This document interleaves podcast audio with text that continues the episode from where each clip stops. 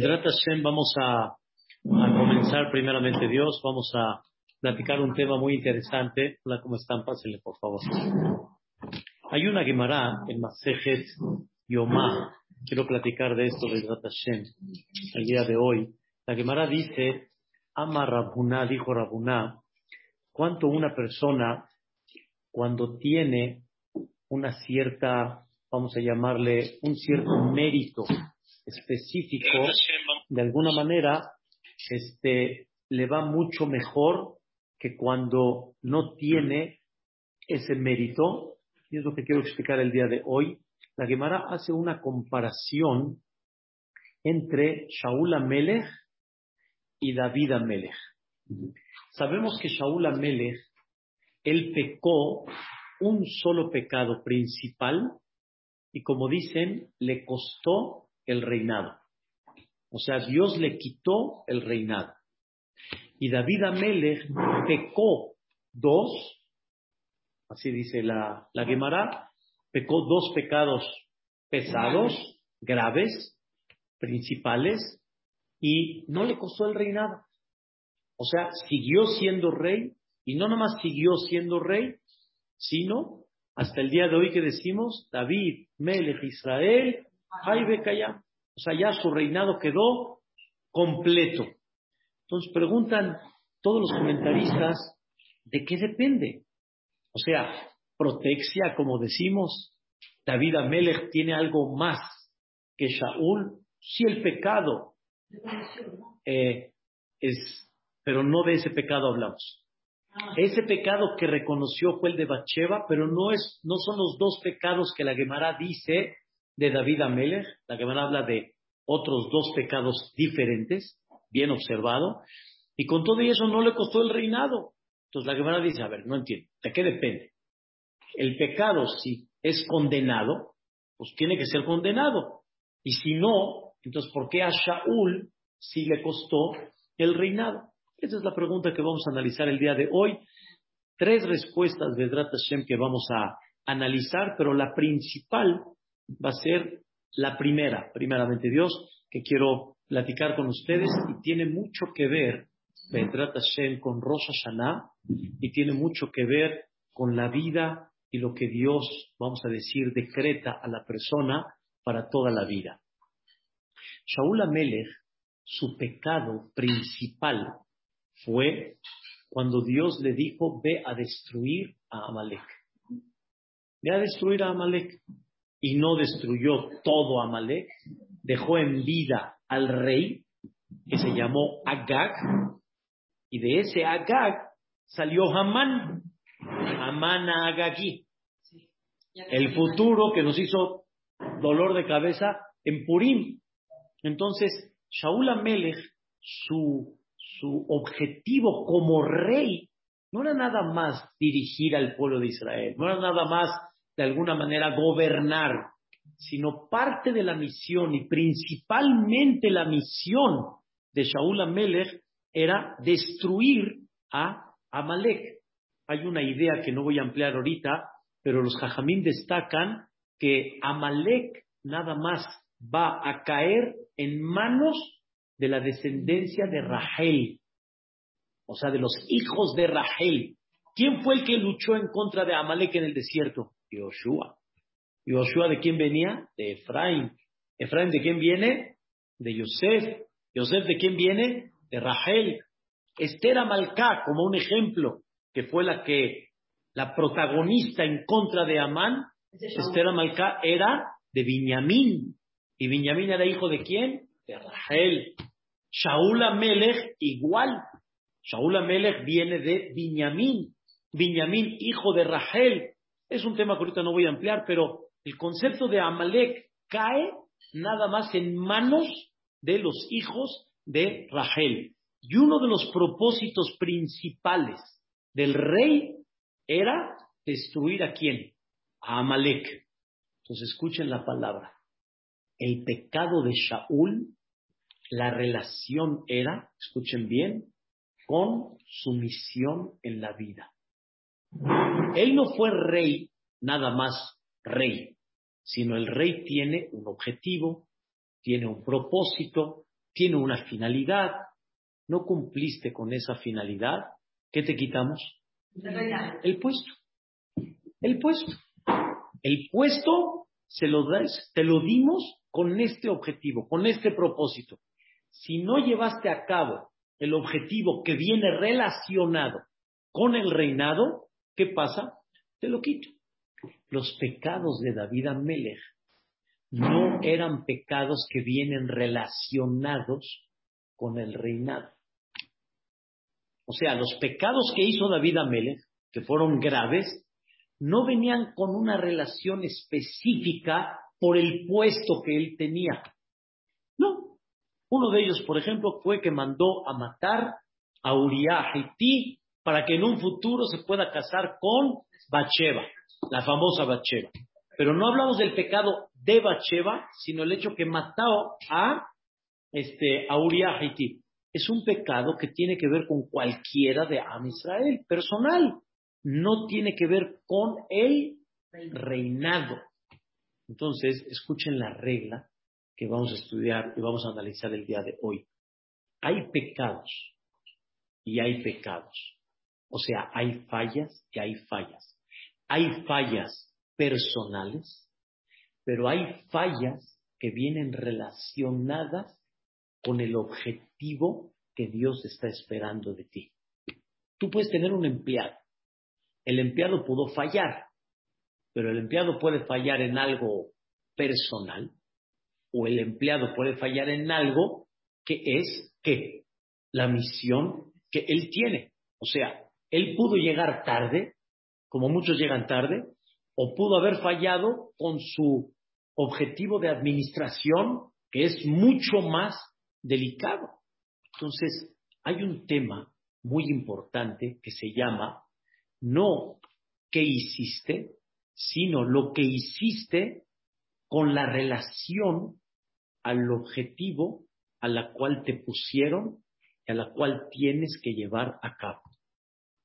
Hay un, hay un, este, hay un, este, una, una tefilá muy importante en Musaf de Rosh Hashanah. Les quiero leer un poquito de la tefilá de Rosh Hashanah. Es una tefilá un poquito sentimental, pero es una tefilá muy importante que la recordamos en el Musaf.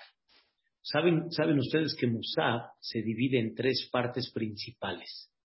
La primera parte es cuando coronamos, escuchen qué interesante, coronamos a Dios. Se llama Malhuyot. Coronamos a Dios. O sea, manifestamos varios versículos en la cual pedimos que el reinado de Dios sea reconocido mundialmente. Así como en Mitzrayim, cuando salió el pueblo de Israel, todo el mundo se enteró, todos estuvieron con una conciencia impresionante de la grandeza de Dios, como dice el Pasuk, Gazun, igualmente cuando se entregó la Torah, fue el ruido tan grande y el silencio que hubo cuando se entregó la Torah fue en el mundo entero. Las olas no pararon, los pájaros dejaron de... de, de, de, de, Sí, pipiar, trinar. Sí. No, no hubo, Pedro no, el perro no ladró, no hubo, hubo un silencio en el mundo. El mundo supo que algo está pasando. O sea, la grandeza de Dios fue increíble. Entonces, mencionamos diez versículos, dense cuenta, cómo esperamos que ese reinado ya se vuelva a promover como fue en la salida de Egipto, en la entrega de la Torah, etc. Al pueblo de Israel, no los 40 días. En el momento de Shavuot, cuando Dios entregó los diez mandamientos, que hubo truenos, relámpagos, hubo un silencio que lo único que se escuchó fue eso. una, cosa impactante. Después hay una parte que se llama Zichronot. Zichronot quiere decir recuerdos. ¿Qué significa recuerdos? En esta parte, que es la parte más fuerte, es cuando decimos Dios, en este día de Rosh Hashanah, tú recuerdas a todos. Recordar quiere decir analizas en ese momento a todos. Cuando yo digo a todos, señoras, se refiere a todos, el mundo entero. No nada más general, como país, como institución, como mundo, sino a cada uno en particular.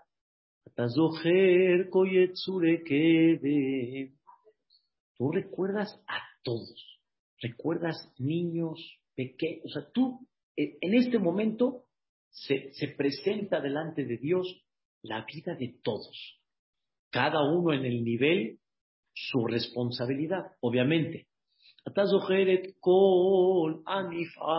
Tú recuerdas todos los actos, recuerdas las consecuencias de los actos, que eso hay veces ni prestamos atención.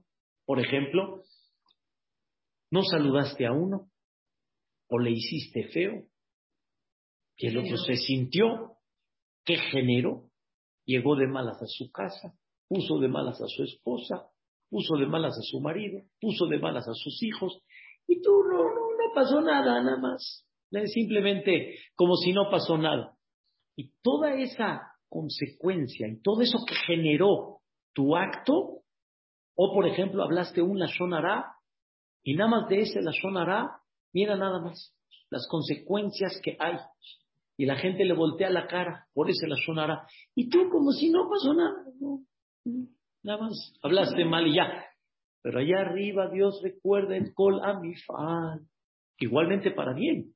Si una persona animó al otro, le dio un buen consejo y eso le ayudó a que la casa funcione mejor, a que se lleve mejor con su esposa, a que sus hijos estén más, más sanos, no tenemos idea qué significa un acto.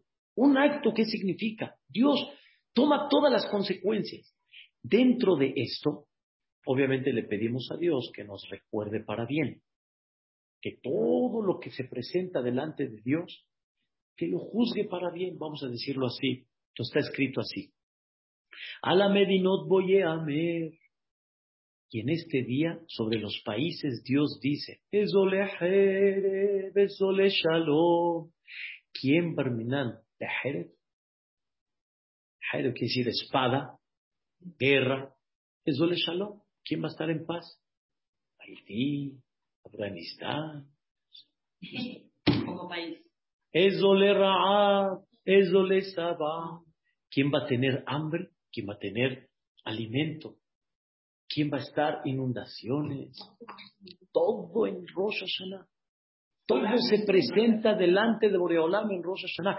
Lo que hemos visto ahorita, en estos días, en estos días, lo que pasó en ciertas, ciertos estados en Estados Unidos, en segundos, como dicen, en minutos, las inundaciones que dejaron sin casa, volteados coches. Yo veo las escenas, digo, bueno, a la mil, los fuegos en California. ¿Qué estaba decretado eso? Todo a la medinot voy a ver.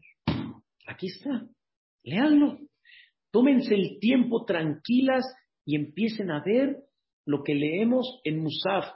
Y después seguimos. Ubriot voy y las criaturas son recordadas. Leazkiram lehaim velamavet. Dios recuerda en este día a cada criatura vivir o no. Que también hay que explicar que no es nada más la vida material, sino también en otras cosas más. Y ahí decimos así. Miloniskar que más de quien no es recordado en este día. ¿Y bajo qué? ¿Bajo qué nos recuerdan? Todos los actos de la persona están recordados en este día. Todos los actos. Todo lo que hiciste. Lo que hablaste, lo que pensaste, lo que hiciste, lo que dejaste de hacer, lo que tenías que hacer, lo que todo está recordado. Pero aquí viene una frase, una frase muy importante. Mase ish ufkudato es recordado cada acto ufkudato. ¿Qué es ufkudato? Maaseis, todo lo que hicimos. ¿Qué es ufkudato? Este es el tema de hoy principal. Está recordado tu acto y tu misión. Si va, conectado Si va acorde lo que hiciste con tu misión. Escuchen bien, ¿eh? Puede ser que tu acto fue muy bueno, pero no está acorde a tu misión. Por ejemplo. No está, ahí voy. No está acorde a tu misión. Puede ser que tu acto, ¿sí? Es malo, pero no vino muy relacionado con tu misión, como el de David Amel. Entonces, Dios analiza los actos, pero no nomás el acto, sino el acto si va acorde a tu misión. Pero ¿cómo sabe, por ejemplo, la misión de Muy bien. Vamos a dar, vamos a dar un ejemplo. Vamos a dar un ejemplo. Vamos a dar un ejemplo, un ejemplo muy conocido que lo hemos platicado. Hace muchos años, en Europa, existió un gran jajam de los grandes eminencias que dejó una huella muy importante hasta el día de hoy con su Torah, se llamó Rabbi Israel Salanter. Así se llamó el Rabbi Israel Salanter. Y una vez, noche de Kippur, no sé si ustedes saben, los Ashkenazim, el Kal Nidre lo hacen antes de la puesta del sol. Así acostumbran ellos. El Kal Nidre, observen, aquí en México yo lo, lo- lo vi muchos años. Antes de la puesta del sol, los Ashkenazim van llegando, lo que tú vas terminando tu Arosia Hamod y así, ellos, ellos ya están llegando al Knis. ¿Sí? ¿Por qué? Porque es antes de la puesta del sol. Es un tema por conceptos de la promesa, etc. Entonces, estaban esperando a Rabbi Israel Salanter, no llega, no llega, no llega, no llega. Pues dijeron, qué pena, hay que empezar. Hay que pensar. Estaban preocupados. ¿Sabes tú de Rabbi Israel Salanter? No, tú tampoco. Hay que empezar. Hicieron el calidre, siguieron adelante, no llega. Esperan un poco para Mayri Arbit, no llega. Ya, terminaron al final. En lo que el cajal va saliendo, él viene llegando. Él viene llegando al templo, al shul. ¿Y en eso, qué pasó? Rebbe, ¿qué pasó? ¿Qué se descubre?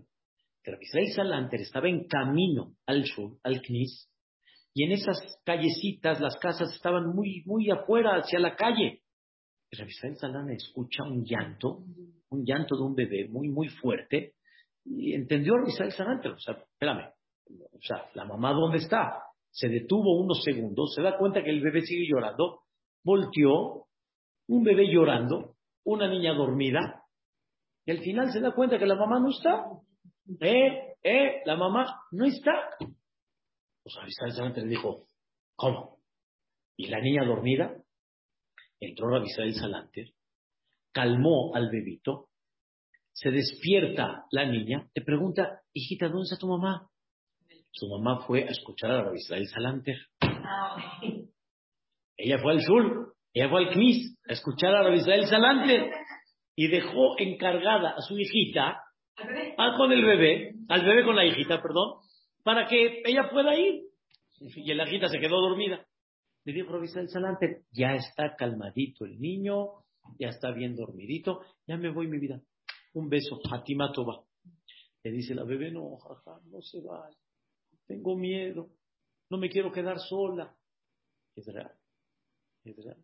Hay veces una persona, yo ya lo he vivido mucho en casa, hay veces no entendemos que los hijos les da miedo. Les da miedo, de veras les da miedo. No hay muchacha, no muchacha, les da miedo. Mi esposa me lo ha dicho varias veces. Les da miedo. Y en muchas ocasiones, mi esposa me dice, no voy a ir a la boda. No voy a dejar a mi hijo solo. ¿Sí? Les da miedo. ¿Está bien? Al final la visita del Salanter pues, se quedó. Se quedó. Y esperó a que quien llegue. La más la sorpresa de la mamá. ¿Qué estaba la sorpresa. La mamá hizo un acto, en el sentido bueno, hizo un acto aparentemente bien. Fue a, a ir al sur, fue a escuchar el cal nigre y seguramente ella derramó lágrimas en el cal nigre y seguramente el Hashem Elohim y el Anenu. ¡Wow! ¡Qué despertar! ¡Qué, qué, qué, qué, qué tzibur! Pero no fue acorde a qué? Su misión. A su misión. No fue acorde a su misión. Es un ejemplo, es un ejemplo. No fue acorde a su misión. Nada más doy un ejemplo para que la persona empiece a analizar, ¿sí? ¿Cuál es mi misión en la vida particular? Pero la realidad es de que muchas veces, como este ejemplo, en nuestra misión personal, nos olvidamos un poquito esa parte. Nos olvidamos un poquito esa parte y debemos de comprender qué misión tenemos como, escuchen bien, marido, papás, hijos, amigos, Yehudim. Tenemos una misión. Y esa, encontrar, y más que eso, por intereses, olvidamos ese, esas situaciones, esas misiones las olvidamos. Por ejemplo, Rabban Gamliel era uno de los grandes jajamim, el que ustedes recuerdan en la Gadá de Pesa. Ah, Amar Rabbi Elazar ben Azaria, perdón, Rabbi Elazar. Ah, Amar Rabbi Elazar ben Azaria, הרי אני כבן שבעים שנה, ולא זכיתי שתיים... Es Rabbi Elazar ben Azaria, ¿sí? Era muy joven, pero su capacidad era impresionante. Y le dijeron, te queremos poner como Rosh Yeshiva, vamos a decirlo así. Lo primero que dijo es, déjame preguntarle a mi esposa, déjame preguntarle a mi esposa, por, por, yo sé que ustedes lo ven raro, pero por, o sea, al revés, Zehut, escuchen la palabra, Zehut es un mérito. Él tendrá que decir a su esposa, di gracias, que mira, qué marido, que es Zehut. No, no, no hay Zehut. Ese puesto va a quitarle tiempo a la esposa. Y aunque él ahorita, voy a decirlo nada más en un sentido, atienda 400 alumnos, no uno, no diez, 400. Y de esos 400, escuchen bien, ¿eh? los va a convertir en los grandes jajamín de la futura generación. Con todo y eso, tengo una misión aparte. ¿Cuál? Mi esposa. Mi esposa, mi casa. Pero te está esperando el público. Y mi misión también es ser marido. Mi misión también es ser padre. Tengo que atender esto antes de 400 años. Así es. Por eso cuentan en las historias de Ramoshe Feinstein. Era uno de los grandes jajamim en Estados Unidos. Él vino de Europa y vivió una época muy importante de su vida en Estados Unidos y fue una eminencia que contestó y resolvió una cantidad de preguntas en Estados Unidos impactante. A Moshe Feinstein, cuando llegaba su esposa, escuchen bien, ¿eh? y se van a reír, cuando llegaba su esposa y le preguntaba algo, y la esposa no lo interrumpía así nada más, y aunque lo interrumpa así nada más. O sea, lo que les quiero decir es, la esposa sabía cuándo molestar a su marido. Lo que hacía Moshe Feinstein, que era cerrar la quemará y decirle, mi vida, ¿en qué te puedo servir? ¿Qué necesitas? Y aquí cuando uno está viendo su serie, Parminan que no lo vaya a interrumpir al marido. ¿Sí? No vaya a ser que lo vaya a interrumpir al marido. Y si lo interrumpe, lo aleno. ¿Eh? Estás viendo. Ahorita es momento que me interrumpas. Ahorita. Ahorita, justo ahorita. No se ocurrió otra vez. Ahorita. En el mejor pedazo. En el mejor pedazo. Pero hay que comprender cuál es mi misión. Sí, hay veces te altera. Sí. Hay veces te pone de nervios. Sí. Es tu misión. Es tu misión. ¿Entiendes cómo está? Es tu misión. Y a, ver una serie o otra cosa o el celular no es como el estudio de Ramoshe Feinstein. Nada que ver. Pero aunque sea algo tan importante como el estudio de Ramoshe Feinstein, con todo y eso, hay que saber, tienes una misión. Y tu, tu estudio, aunque es muy importante, si no atendiste a tu esposa cuando necesitaba, ¿sí? Igual. O sea, hay que, hay que comprender la misión original de cada uno. Por eso Ham Hades decía de chiste lo que dice el Abu Draham. Abu Draham es uno de los grandes comentaristas que habla mucho explicando la amidad, las tefilot, uno de los David Abu Draham. Él dice, imagínate que un bebé, perdón, imagínense que un niño llega a la casa, ¿sí? Se para tempranito, más bien dicho, tiene que ir a la escuela y le pregunte a la mamá, mamá, ¿y mi lunch? Y la mamá le diga, La mamá se está poniendo el tefilín. Dani, espérame. La mamá tiene que atender al hijo y la mamá en vez de atender al hijo se está poniendo qué? El tefilín. O el marido llega y dice, mi vida, vamos a desayunar. ¿Qué? Hay una misión. Hay una misión. Tú tienes que atender hoy a tus hijos. Tienes que atender de alguna manera a tu marido. Escuchen la idea. Dios exentó a las mujeres de muchas mitzvot por la misión tan importante y no menos importante y tal vez más importante y sagrada que es la casa. Es la casa. Originalmente la mujer tiene que escuchar el shofar. ¿No? ¿No? Vibra, me queda claro. ¡Uh! Penetra. Pero originalmente Boreolam, ¿qué hizo? Las exentó. ¿Pero por qué las exentó? Porque hay una qué? Hay una misión. No es menos o de más, que mucha gente hoy ahí empieza a decir, este es más, el otro es menos, este. No, son misiones en la vida. Cuando llegue su momento, cuando se pueda, recién casada, soltera, terminó. Así es. Igual, igual. Los hijos hacia los padres también tienen una misión. Tienen una misión que tienen que comprender de alguna manera cómo tratar a los papás, cómo respetar a los papás. Todos tienen una misión y no por lo que estás haciendo, aunque sea muy sagrado, no por eso justifica, sino todo lo contrario, puede ser que vayas en contra de la misión que Akadosh Baruj entregó en tus manos. Y es muy delicado. Boreolam no nomás analiza eso. ¿Sí? Sí, sí, claro. El ejemplo de David que se quedó con el bebé, no fue a imagino que su misión era ir a rezar, pero aquí atendió. En ese momento, esa era su misión. En ese momento, Rabbi Israel Salanter, cuando vio que no hay, aunque lo esperen en el Cris, ¿qué aprendemos acá?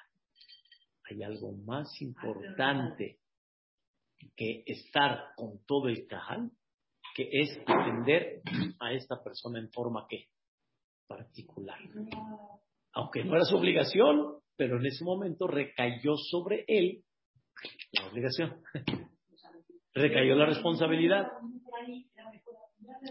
Claro, claro. Es, es, es, es, fuertísima. O sea, a los niños hay que encargarlos. Dios te los encargó. Dios te los puso. Pero como esto, ¿cuántas cosas no hay dentro de esa obligación?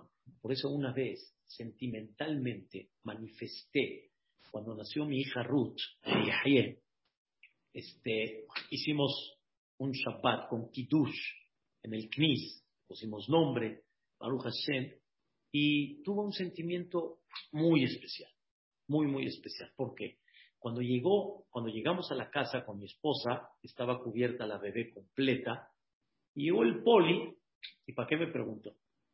Me preguntó, ¿qué compró? ¿Qué compré? No compré nada. Es un regalo. Es un regalo. Me dice el poli, bueno, ¿qué fue? Le dije, fue una hermosa bebita. Me dice, ya ve, porque le dije que compró. Dice, sí, será una bebita muy bonita, pero le va a costar. Así me dijo ella.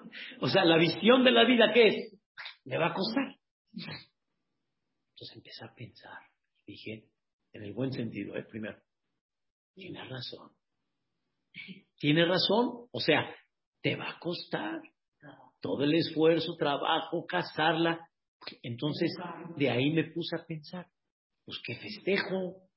En el Brit Milá festejo, en la mitzvah del Brit Milá.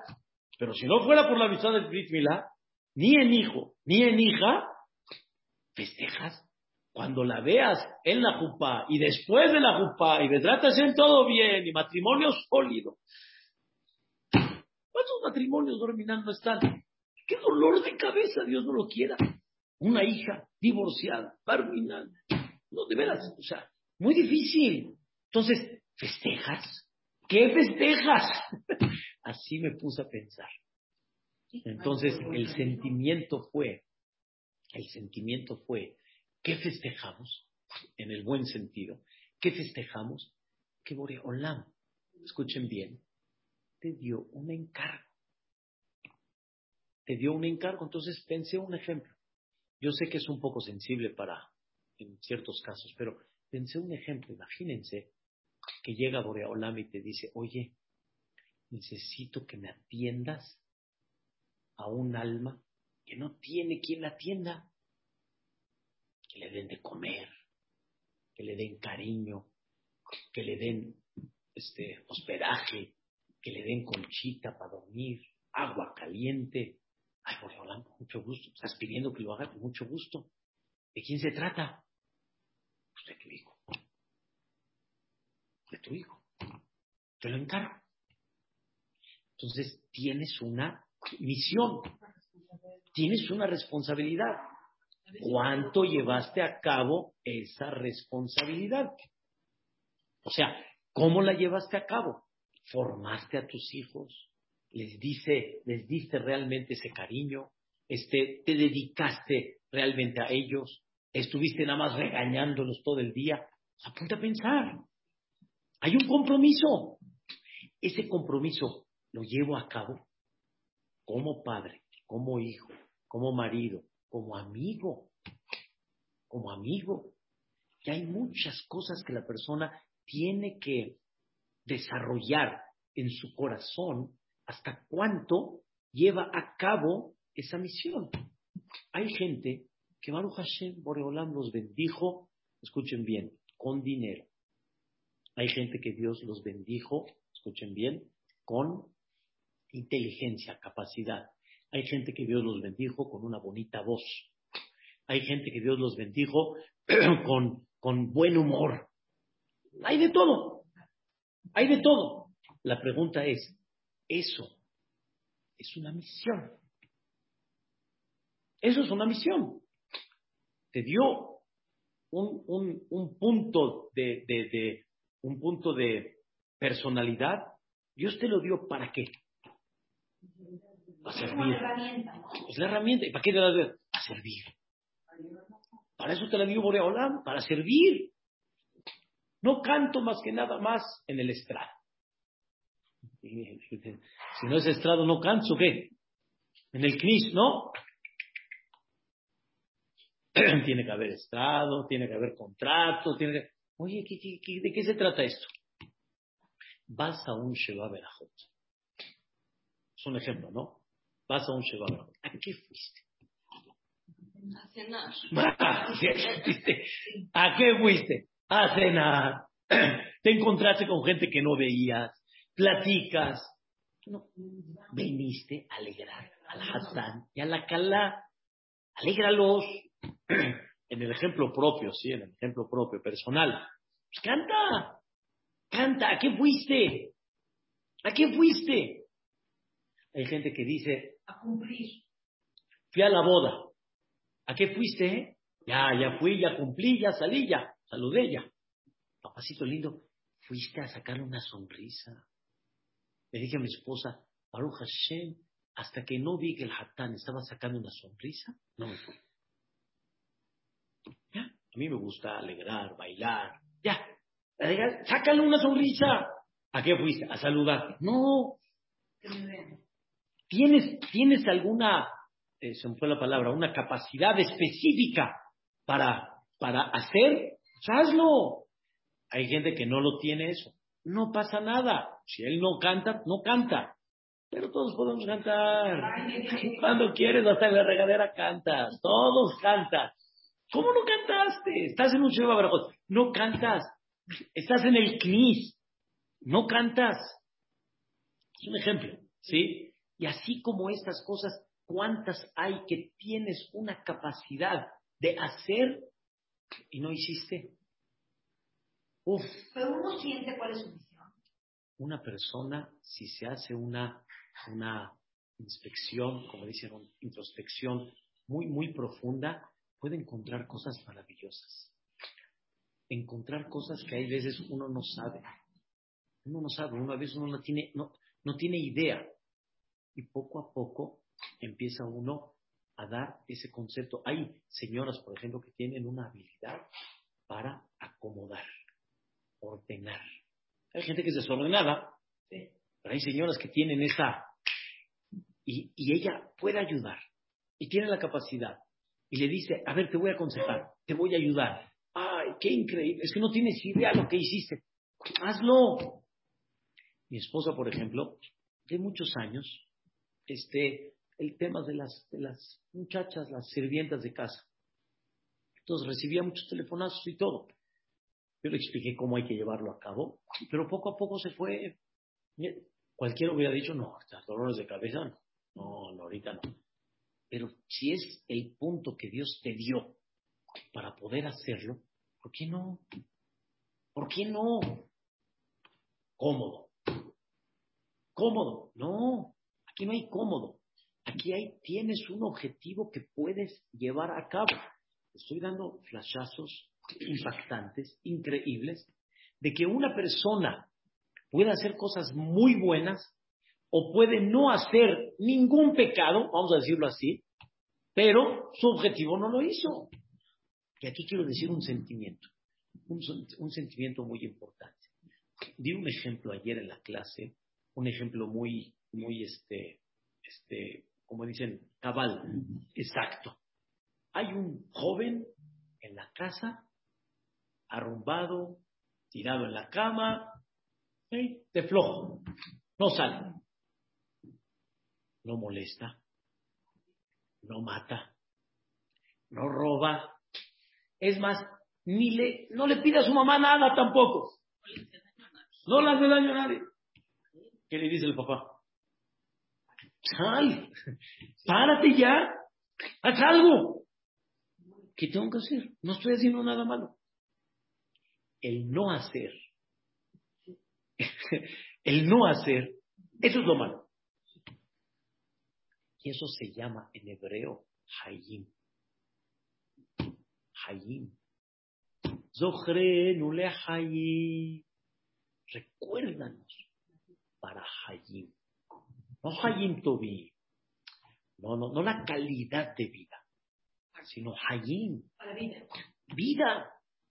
Vida significa, no me digas qué no haces que es el clásico de mucha gente. Yo no mato, yo no robo, yo no... No, papacito, aquí no hay qué no haces. Dime, ¿qué sí haces? ¿Qué sí haces? Tienes una misión de vida. Si me dices el mínimo como papá, como mamá, ¿me entienden? Como amiga, no me refiero, el mínimo de todos, toda persona que se casa, Oreolam le dice, ahí te encargo mi paquetito, ahí te encargo esto, a tu marido, a tu esposa, a tus hijos, este, a los que están a tu alrededor, y de ahí, ¿qué vamos haciendo? Vamos buscando y vamos enfocando y vamos yendo para arriba.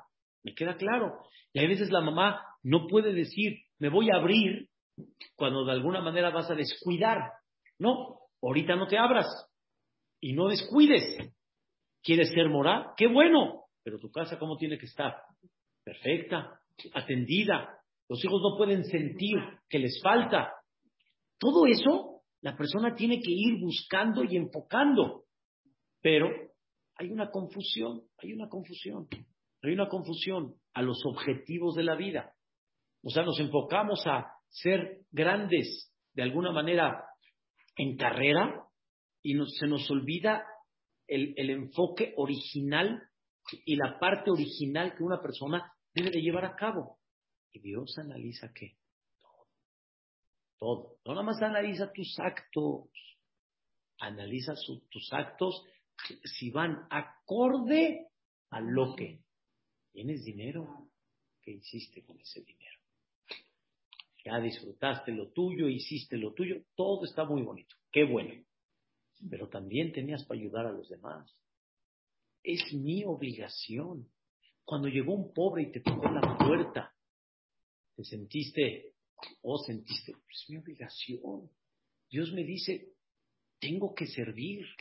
En lo que esté en mis manos, tengo que hacer. No puedo yo abstenerme. Tengo que ayudar. Se les presenta a cualquiera de ustedes una ayuda que les dicen, échame la mano, ayúdame, ¿qué me aconsejas?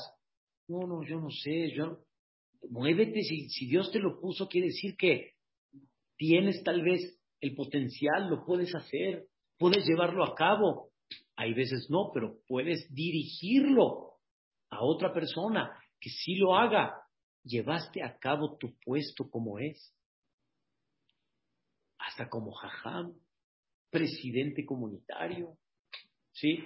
Un puesto específico, lo que sea va acorde tus hechos a tu objetivo en la cual estás haciendo, esto es una de las cosas que Boreolam dice. Tú me estás pidiendo Parnasá, estás pidiendo salud, estás pidiendo muchas cosas para Rosh Hashanah. Pero todo eso que me pides, acuérdate, no es nada más para acá. O sea, para que goces y disfrutes de la vida sino quiero que sepas que tienes una misión en la vida. Y la pregunta es hasta cuánto esa misión se llevó a cabo. Y es mucho en, en, la conducta particular. Hoy en la mañana platiqué con una persona estudio con él casi todos los días. Platiqué un sentimiento muy especial. Nunca, nunca, nunca lo había expresado de esa manera. Yosef Tzadik estuvo en el calabozo 12 años al final. 12 en el calabozo, no cárcel, calabozo. Muy duro.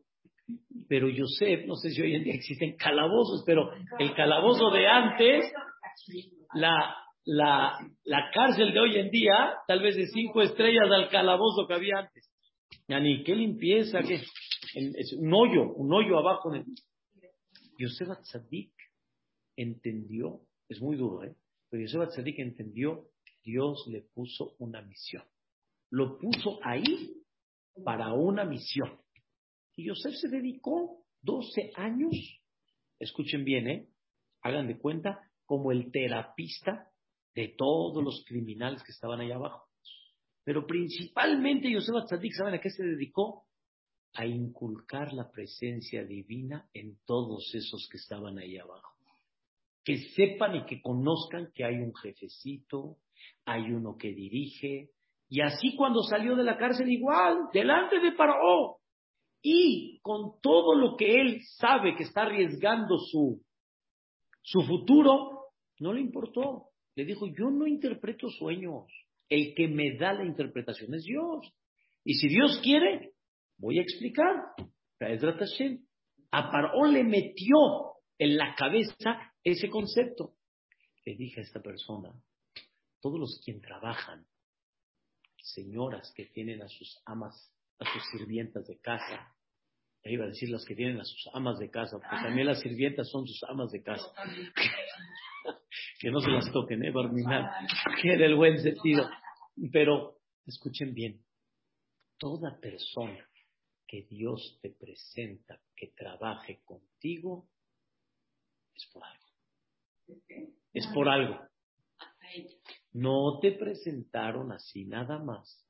Te presentaron para por algo. Por algo. Y tienes una misión de hacer Kiddush Hashem. Y en tus manos está una imagen como Yehudi correcta, derecha o Hazbe Shalom lo contrario. Entonces esta persona me dijo, esta persona me dijo, que él salió de viaje, regresó Y los principios de la fábrica están, ¿qué les digo? Muy claros, pero muy claros. No engañar, no transar, muy claros. Pero les faltó un poco de prendas para, de alguna manera, este, eh, a completar y tuvieron que hacer cambio de tallas. Uh, llegó y dijo, ¿por qué lo hicieron? Saben que aquí no se hace eso. Aquí no se engaña. Tuvo un sentimiento y era nada más. Oreolán me presentó a todos sus trabajadores para demostrarles y enseñarles principios. Nada se te presenta así, nada más. Nada.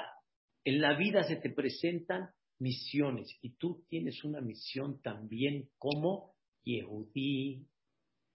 Es una misión como Yehudí. ¿Hiciste esa misión de forma correcta? ¿La llevaste a cabo? ¿Realmente cumpliste con tu misión? ¿O te estacionaste ahí en doble fila? hiciste relajo, te, ¿cómo se llama? Diste mordida, te, te, te, te, pasaste la, la fila, y, o como el clásico, ¿no? Yabishu, Yabishu, perdón, ¿eh? Yabishu, ay, Yabishu, Yabishu, así, te cuelas, Yabishu, perdona, Yabishu. ¿Qué imagen estás dando? No dejas de estar en los ojos de la gente y no dejas de ser. Me preguntan, ¿Qué misión tenemos? Ya les dije muchas. Yo sé que hay muchas, pero ya les dije muchas y están comprendiendo que hay muchas cosas, no nada más como papá, no nada más como pareja, no nada más como hijos, no nada más como amigo, no nada más como sedaka, no nada más como Hesed hacia los demás, sino también que una, una, imagen, una imagen. Estás aquí en el Betacneset, ¿qué imagen vas a dar? ¿Qué imagen vas a dar? Lo he platicado aquí con, con, con los Valebatim. O sea, terminas de desayunar, a la que, qué facto. qué rico. Mm. Qué rico. Muchas gracias. Estuvo muy sabroso. Sale y regreso como si nada. Oye, hoy no hiciste huevo. Ay, no. Ah, bueno, está. Nos aguantamos. Ya, sin huevo. Di gracias de lo que hizo, ni eso. Él está comiendo. Vino aquí a desayunar. Seudá Shelishit. Te acercas, agradeces, dices. Hay muchos objetivos en la vida. Por eso, cuando, cuando he estado uno o dos viajes, estuvimos en verano, de esos viajes que, que hacen una semana con comida kosher, de repente veo a niños, así veo que así le hacen al mesero. ¡Ey! Así, ¡ey! me, molesta. ¿qué es ese, qué es ese ey? O, ahorita estuve en un conjunto en Cuernavaca, y llegué a la palapa, y llegaban los niños, eh, eh, señor, mis papas. Y yo, sin saber quién es, ¿eh? Por. Ah, por favor, perdón. Y se volvía loca la señora, como yo estaba, esperando, y estaba yo atento a los que nunca conocí, no sé ni quiénes son, por, por, y de repente la señora, la señora me dice, no, este es muy educado, este siempre pide maravilloso, muy bien. Y el otro se va y viene, ¿qué pasó? ¿Qué pasó? Me da pena decir, muy religioso, y el conjunto muy separado, y Hashem Knis, estudio de Torah. Y hay otras cosas también que son muy importantes. Sí, todo es bueno, y se necesita y Dios obliga. Pero ¿qué pasó con eso? ¿Qué pasó con la educación? ¿Qué pasó con la educación? ¡Ey! ¿Qué es ese ey? ¿Qué es ese ey? ¡Eh, mi capuchino! ¿Dónde está mi capuchino? ¿Quién, tiene obligación a.? Pues, ¿Cómo? Pagamos aquí. ¿Qué, tiene que ver lo que pagas? Es acorde a lo que. Entonces, toda la veraja que te di, toda la veraja que te di, ¿sí? No, no, no estuvo acorde a, a, una parte importante de la vida y objetivo que te puse. No me gusta, hijo. Entonces Hashem actúa de acuerdo a cómo te comportaste el año pasado, a ver si te lo sigue dando el año que entra. Claro, por eso dice, es lo que decimos. Zeher kolama le va.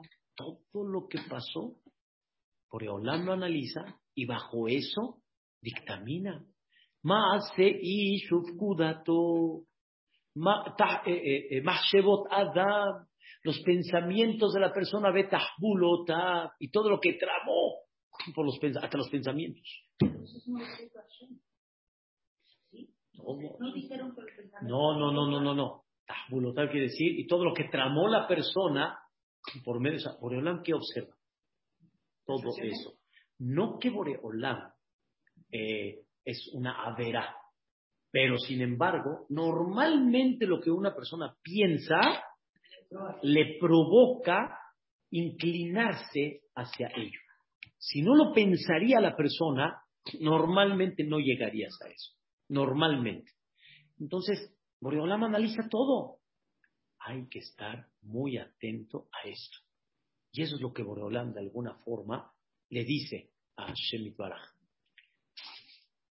Uno de los puntos importantes en la vida es que la persona analice antes de Rosh Hashanah, como dicen, el objetivo.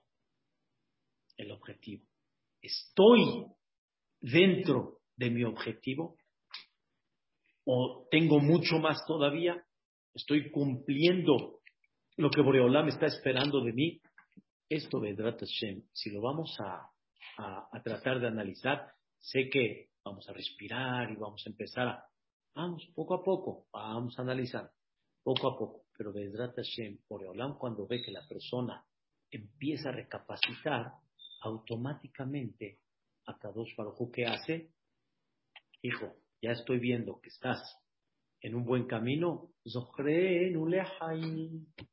Recuérdanos, ¿para qué? Para Hayim.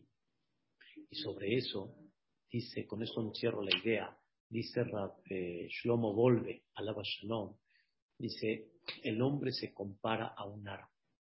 Entonces él enfoca algo más profundo todavía. El árbol vino de una semilla. Algo se plantó. Vino de una semilla. Esa semilla no era madera. Tampoco eran hojas. Tampoco era este todo lo que representa frutos, etcétera. No lo era.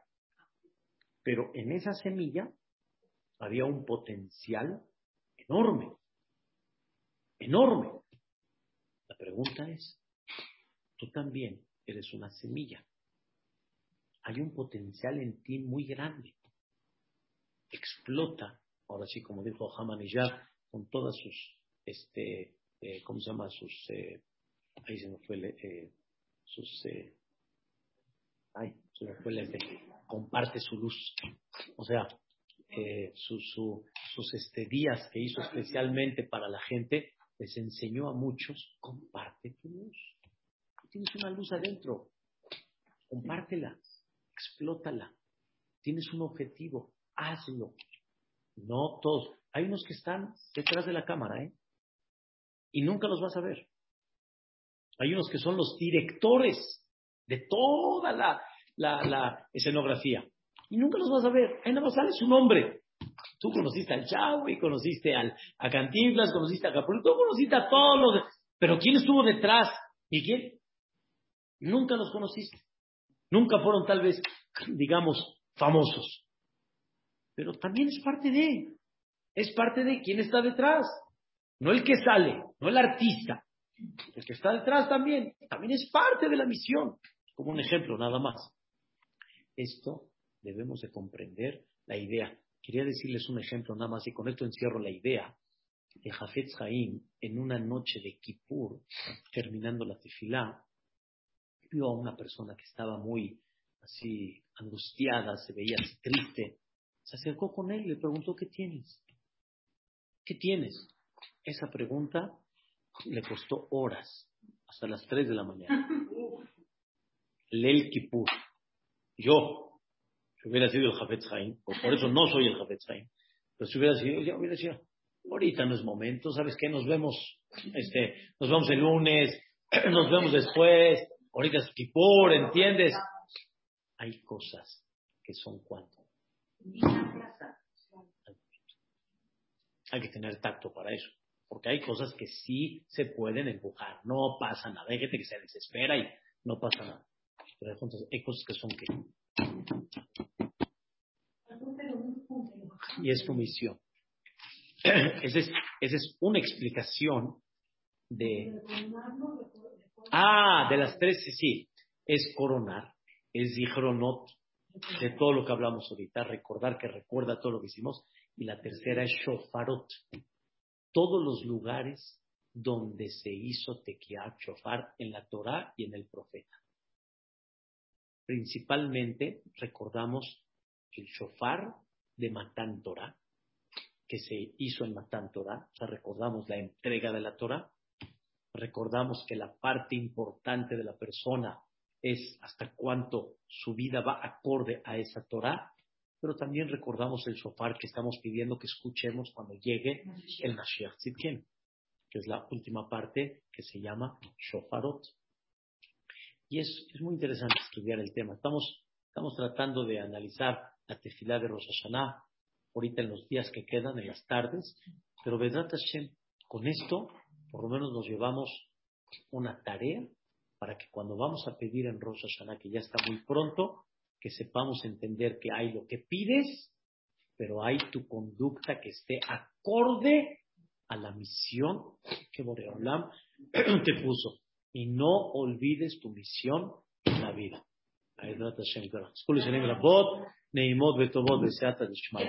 Nos vemos la semana que viene, que tengamos la claridad